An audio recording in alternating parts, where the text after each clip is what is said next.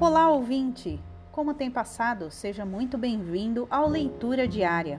Hoje vamos ler mais um trecho do livro Palavras de Sabedoria de Dalai Lama. Vamos começar? Dia 3. Se a pessoa tem uma base espiritual instável, não se deixará dominar pela sedução da tecnologia ou pela insanidade, que é o desejo desenfreado de possuir bens materiais.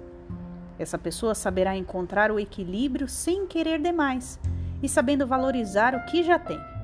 O perigo constante é abrir a porta para a ganância, um dos inimigos mais incansáveis. É aí que se deve pôr em prática o verdadeiro trabalho da mente.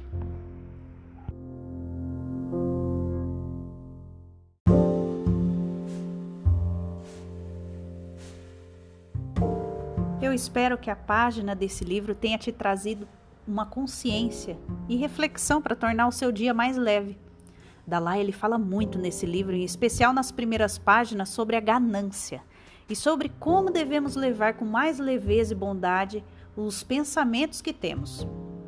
Que nossa evolução espiritual depende exclusivamente de muitos aprendizados e lições que passaremos ao decorrer da nossa existência aqui na Terra.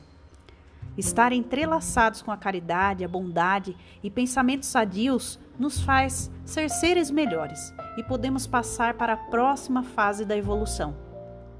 Vivemos hoje em um mundo com muito mais acessibilidade a todos os bens materiais, com nossos esforços de trabalho.